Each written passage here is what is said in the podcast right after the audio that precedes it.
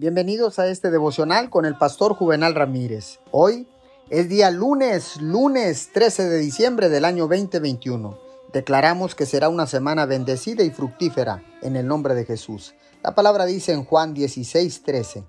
Pero cuando venga el Espíritu de la verdad, Él los guiará toda la verdad, porque no hablará por su propia cuenta, sino que dirá solo lo que oiga y les anunciará las cosas por venir. Como cristianos podemos recibir la guía diaria del Espíritu Santo.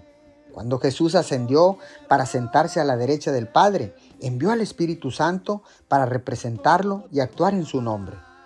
El Espíritu Santo está presente en nuestras vidas para enseñarnos, orar a través de nosotros, convencernos del pecado y de la justicia. Está presente para guiarnos en todos los asuntos de la vida diaria, tanto espirituales como prácticos. El Espíritu Santo es nuestra ayuda constante. Se le conoce como el ayudador. Afortunadamente, Jesús no nos dejó solos para que nos valiéramos por nosotros mismos.